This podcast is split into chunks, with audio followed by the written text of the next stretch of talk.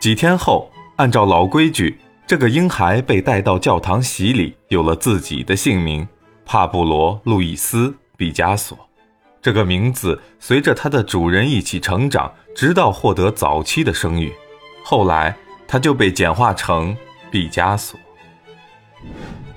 小毕加索天生聪颖，四岁时他就会用纸剪出一些稚气的花草动物图案，借着光线把它们投影到雪白的墙壁上，来回晃动它们，像表演中国的皮影戏一样，逗得家人相视而笑。那时，小毕加索的父亲是一位美术学校的教师，还兼着马拉加市博物馆的工作。他在馆内安置了一间画室，空余时就在这里进行绘画创作，或是修复一些展品。小毕加索刚刚学会走路，父亲便把他带到了这间画室。年幼的毕加索对画室里的一切都感到那么的新鲜，他总是瞪着大眼睛东瞧瞧西看看。五颜六色的油彩，长短不一的画笔，斑斑点点的调色板，还有那些画布、画框、画架，哈，真是琳琅满目。他还悄悄地用小手东摸摸西碰碰，父亲并不去理会他。有时他也会安静地瞪着眼睛看父亲作画，或者暗暗地模仿父亲作画时的姿态。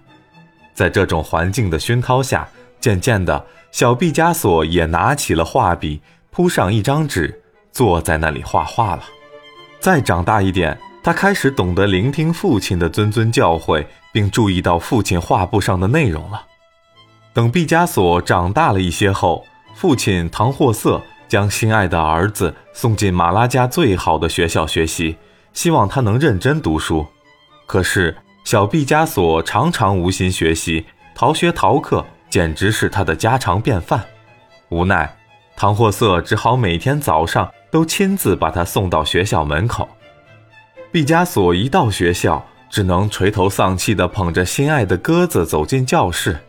对他来说，教室就像鸟笼子一样束缚着他。他多么渴望自己能像鸽子一样飞向无边无际的蓝天！没有办法逃学，他干脆不写作业。他的作业本上只有各种各样的画。终于有一天，毕加索实在无法忍受枯燥的学校生活了，他向父亲提出带着油桶和油笔走进学校。看着儿子倔强坚定的表情，慈爱的父亲也不忍压抑他的才情和天赋，于是答应了他的要求。就这样，毕加索在宽厚的父爱下成长着。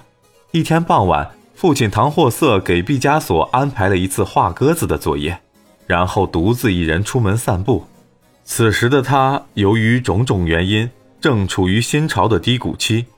那天的林荫道上，清幽的景色渐渐驱淡了他心头的愁云。回到家里，唐霍瑟看到儿子的作业早已完成，一只鸽子画得栩栩如生，而那个脚趾更显露出毕加索不俗的功底。和领悟能力，唐霍瑟被儿子的天赋震惊了，他心头的阴云顿时一扫而光，希望的火花刹那间照亮了他的心扉。他郑重地把自己的全套衣钵、调色板、画笔和颜料都交给了毕加索。